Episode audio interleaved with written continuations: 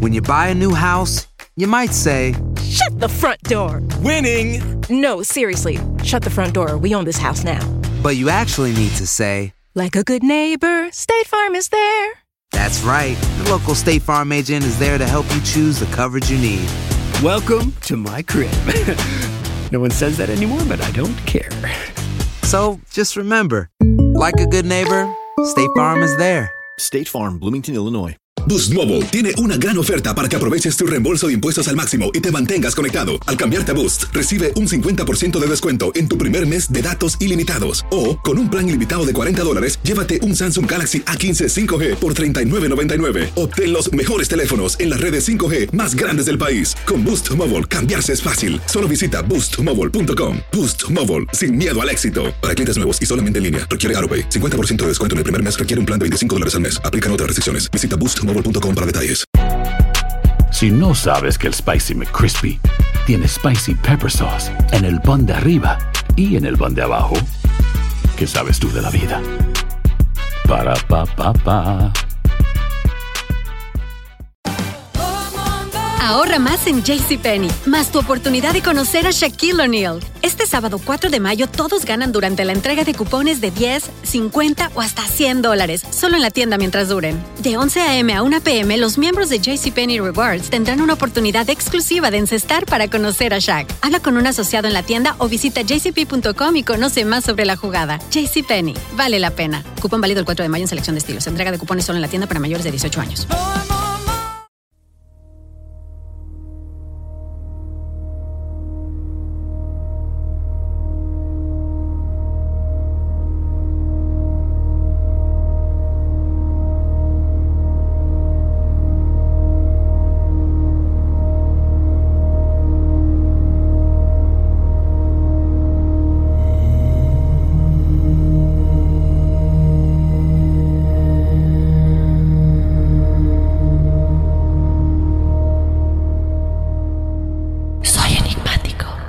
Hola, hola, bienvenidos a otro episodio bonus de testimoniales enigmáticos en el que, bueno, yo estaré narrando algunas de sus historias. De antemano les agradezco que se tomen el tiempo de contarnos pues cosas personales y cosas que son difíciles de contar. Si tú quieres ser parte de este espacio, ya sea de viva voz o únicamente por medio de mi voz narrándolo aquí en este episodio, en los episodios bonus que de pronto en algunas semanas, como ya saben, estamos teniendo, nos puedes escribir esta historia a enigmas.univision.net. Y por aquí nos dicen, Hola Dafne, ¿qué tal? Buen día. Te escribo para contar una serie de experiencias a lo largo de mi vida. Antes que nada decirte que me costó mucho trabajo decidirme a compartir esto porque finalmente son historias que uno guarda en secreto por miedo o bien porque en algún momento las compartimos y nos han rechazado por ello. Tiene poco que descubrí el podcast y ha llamado mi atención por la similitud conmigo en algunos otros testimoniales sobre todo el de la semana pasada de una muchacha que compartía la historia de su abuelita fallecida y sus llantos en el panteón. Y bueno, mi historia empieza aquí. Cuando tenía nueve años, enfermé gravemente. Después de eso empecé a ser más sensible a ciertas cosas que iniciaron siendo muy leves y con el tiempo han subido de nivel. Desde que tengo memoria, me han dado mucho miedo los panteones, porque cuando yo entro a un panteón, es como si entrara a un escenario lleno de gente mirándome a cada movimiento solo que más tétrico. Un día, un tío muy allegado a la familia fallece y al mes de su muerte nos pide acompañarlos al panteón a arreglar la tumba. Fui más por acompañar a mi papá que por otra cosa. Recuerdo muy bien que para llegar a la tumba pasé por una de esas casitas en los panteones donde hay familias enterradas sepultadas. Iba pasando frente a una de esas y volteo por inercia y me encuentro mirando a través del cristal, de frente con la foto enmarcada de un señor anciano, con duras facciones y mal encarado. Se me eriza el cuero, desvío la mirada de inmediato y me apresuro el paso. Una semana después todo el tiempo me sentía cansada, mis ojeras eran aún más grandes de lo normal. Incluso las personas cerca de mí me preguntaban si había dormido o si estaba enferma, etc. Y yo se lo achacaba a las tareas y a los exámenes de licenciatura y esas cosas. Hasta que me sentí observada y con esto quiero decir que si estaba yo sentada leyendo o estudiando, Sentía la mirada de alguien y volteaba y no había nadie. Que entraba al baño y escuchaba cómo empujaban la puerta del baño, como cuando quieren entrar pero no tocan. Y por más que yo preguntaba, ¿quién? pensando que eran mis hermanos o mis papás, nadie respondía. que si me metía a bañar tenía una sensación rara como si me estuvieran espiando o mirando. Me dolía la espalda como si estuviera cargando un objeto pesado todo el tiempo. Hasta este punto yo no lo platiqué con nadie, hasta que una noche estaba yo durmiendo y entre sueños, como en un inter entre dormida y despierta, sentí que me empujaban las piernas, acariciaban el vientre y sentí la respiración de alguien en el oído. Desperté muy asustada y muy alterada por el reflejo. Hice un ademán como tratando de empujar lo que estaba cerca mío. Y buscando rápidamente con la mirada algo o alguien, prendí la luz y no había nada. Así dos noches seguidas.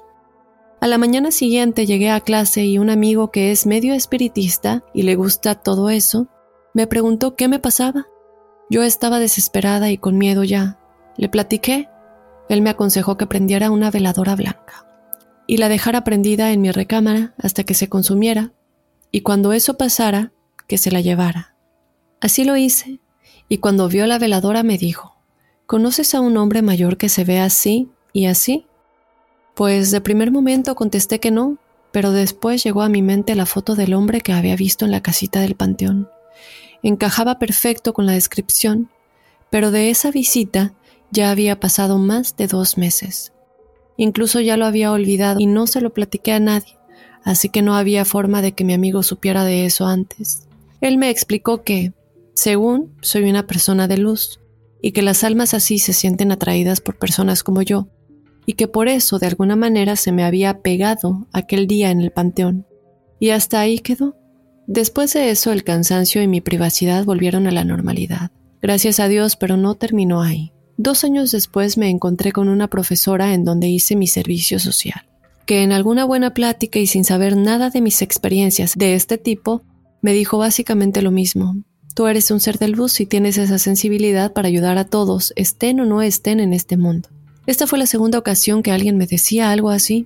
Son cosas que se me han quedado marcadas porque actualmente soy médico, he atendido a muchos pacientes y en el hospital siempre hay energías raras por todo el sufrimiento que se vive dentro. He tenido dos o tres experiencias con algunos pacientes fallecidos. Incluso me he ganado apodos entre compañeros tales como cuervo, levantamuertos, etc. Porque ha habido pacientes que recobran la lucidez por momentos cuando yo los reviso, después de estar graves y se van o pacientes que regresan solo para decirme que yo les transmito mucha paz y tranquilidad. Yo no sé si esto tenga que ver con eso que me dicen que soy luz o a qué se refieren con eso. Ojalá me puedan explicar. Actualmente atiendo a muchos pacientes de COVID y lo más reciente y raro que me ha pasado es que el padre de una persona que fue muy cercana a mi enfermo de COVID estuvo en terapia intensiva de otro hospital diferente a donde yo trabajo. Era domingo cuando informaron los médicos que sospechaban muerte cerebral y que realizarían una tomografía y se haría al día siguiente, lunes, para confirmar o descartar muerte cerebral. Esa noche tuve un sueño muy muy raro, en donde yo me veía en un lugar muy oscuro, más bien negro, sin ningún tipo de iluminación, y pese a eso, yo veía mis manos y pies perfectamente. Me veía a mí misma descalza, vestida con un camisón como de abuelita blanco, sin mangas y el cabello suelto. Recalco esto porque yo jamás me he vestido así, y nunca llevo el cabello suelto. En mi sueño, yo sabía que estaba dormida, pero no estaba segura de estar soñando. Se sentía más como una visita a otro lugar. No lograba ver nada más que negro a cualquier lugar donde volteara y empecé a caminar hacia lo que yo pensaba que era el frente. Al poco rato veía una fila enorme, interminable, de personas caminando en una dirección, con ropas normales de civil, la cabeza hacia abajo, asemejaban a la postura de los monjes al caminar, y el color de sus pies era gris. No sé si lo sepan, pero cuando una persona está moribunda o recién fallecida, y quienes han estado con personas así, el color de su piel es característico, y para mí es más bien gris. Y es por esto que me dio miedo ver esa fila de personas. No hablé ni dije nada, pero algo en mi interior caminó al lado de ellos con una distancia prudente hacia la misma dirección, yo esperando ver algo, una puerta o algo que pudiera sacarme de ahí. Estaba yo buscando por dónde salir cuando de pronto, entre la gente, veo a un señor de espaldas caminando. Y cuando lo veo se viene a mi cabeza como en un grito el nombre de esa persona que tenía a su padre enfermo. Me acerco por fin a este hombre y estiro la mano para hablarle y que volteara, pero antes de que yo pudiera tocarlo se salió de la fila y se quedó quieto delante de mí, aún de espaldas. Desperté. Nunca vi la cara de este señor, ni supe bien qué era, y también fue la primera ocasión que yo interfería, de alguna manera, en el camino de alguien durante el sueño de una forma un tanto romántica. Pienso que era el papá de esa persona, porque el día lunes a mediodía informaron que la tomografía había salido bien y que el señor ya estaba empezando a mejorar de forma notable. Hasta aquí mis dos historias, Daphne, espero les agrade y sobre todo que me orienten, para saber cómo manejar esto porque tú bien decías, es difícil, da miedo y no todas estas personas se acercan con buenas intenciones.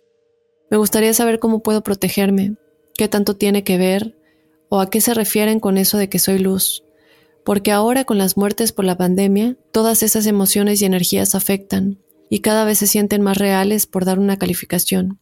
Y sí me da como miedo o inquietud llegar al hospital a trabajar no tanto por los enfermos, sino por la atmósfera tan pesada o la sensación extraña en el hospital. Muchas gracias por leerme y muchas gracias por tener este programa tan interesante que de alguna manera lo veo como una red de apoyo para todas las personas que tenemos esas experiencias tan peculiares y que callamos a veces por sentirnos bichos raros.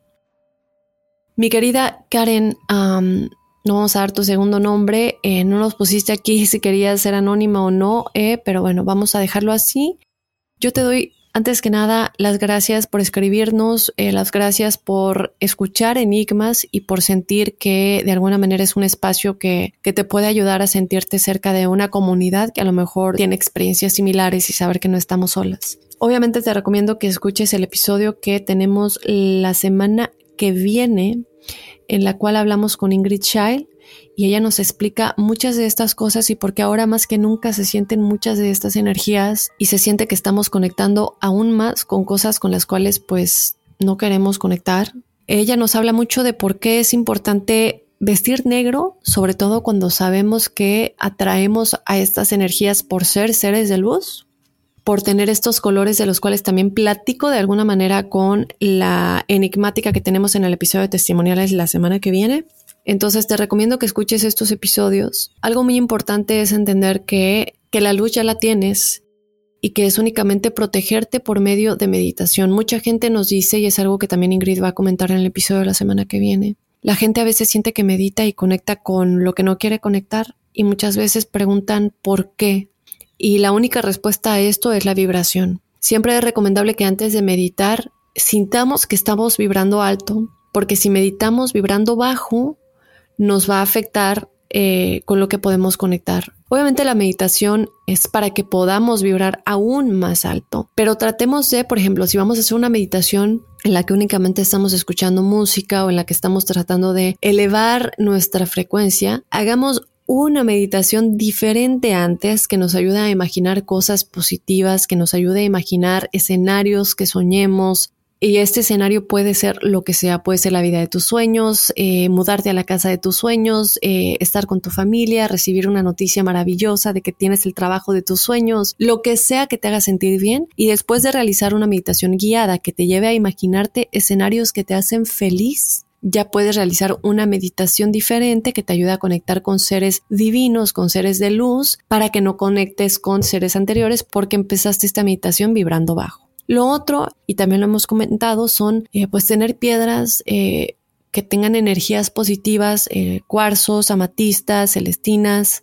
Hay muchas, muchas, muchas piedras que nos pueden ayudar a vibrar alto, que nos pueden ayudar a equilibrar nuestros chakras. Sabemos que los chakras son puntos muy, muy importantes dentro de nosotros eh, para saber cómo no solamente balancear nuestro cuerpo físicamente y biológicamente, pero también nuestro cuerpo espiritual, porque es importante recordar que estos dos están conectados y esto nos va a ayudar en todo, en cómo vibramos, en la vida que tenemos y en la realidad que creamos y a no permitir que estas fuerzas oscuras y ocultas de afuera, energías negativas, influyan en cómo nos sentimos. Eso es lo principal. Balancear nuestros chakras. De pronto tú dices que me siento desbalanceado. Eh, de esta parte del cuerpo o de esta parte emocional y cada chakra tiene diferentes puntos de energía alrededor de nuestro cuerpo físico y espiritual. Entonces, ayudar a alinear y equilibrar todo esto, activarlos también, limpiarlos Mi estimada, yo de nueva cuenta te doy las gracias. Eh, yo te recuerdo que nos puedes escribir a enigmas.univision.net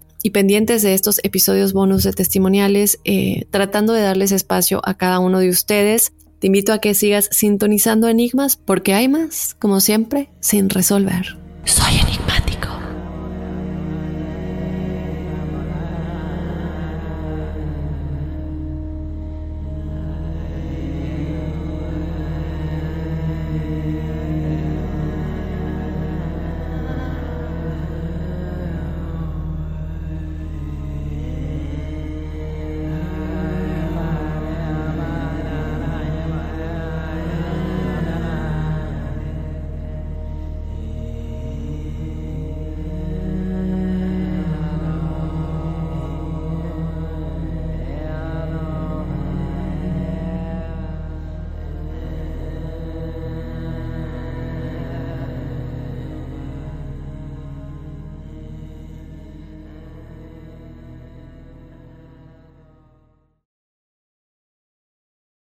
Boost Mobile tiene una gran oferta para que aproveches tu reembolso de impuestos al máximo y te mantengas conectado. Al cambiarte a Boost, recibe un 50% de descuento en tu primer mes de datos ilimitados. O, con un plan ilimitado de 40 dólares, llévate un Samsung Galaxy A15 5G por $39.99. Obtén los mejores teléfonos en las redes 5G más grandes del país. Con Boost Mobile, cambiarse es fácil. Solo visita boostmobile.com. Boost Mobile, sin miedo al éxito. Para clientes nuevos y solamente en línea, requiere AroPay. 50% de descuento en el primer mes requiere un plan de 25 dólares al mes. Aplican otras restricciones. Visita para detalles. Si no sabes que el Spicy McCrispy tiene Spicy Pepper Sauce en el pan de arriba y en el pan de abajo, ¿qué sabes tú de la vida? Para, pa, pa, pa. La venta para amigos y familiares de JCPenney está de vuelta. Desde el lunes ahorra 30% extra en artículos por toda la tienda. Esos son ahorros adicionales por encima de nuestros precios bajos. Dile a tus amigos, ven con tu familia y ahorren en grande. No olvides, ya se acerca el Día de las Madres. Y tenemos todo lo que mamá quiere: joyería, belleza, salón y tarjetas de regalo. JCPenney, vale la pena. Cupón válido del 29 de abril al 5 de mayo en selección de estilos. Aplican exclusiones. Detalles en la tienda jcp.com. Ohio, ready for some quick mental health facts? Let's go. Nearly 2 million Ohioans live with a mental health condition. In the U.S., more than 50% of people will be diagnosed with a mental illness in their lifetime. Depression is a leading cause of disability worldwide. So, why are some of us still stigmatizing people living with a mental health condition when we know all of this? Let's listen to the facts and beat the stigma. Ohio, challenge what you know about mental health at beatthestigma.org.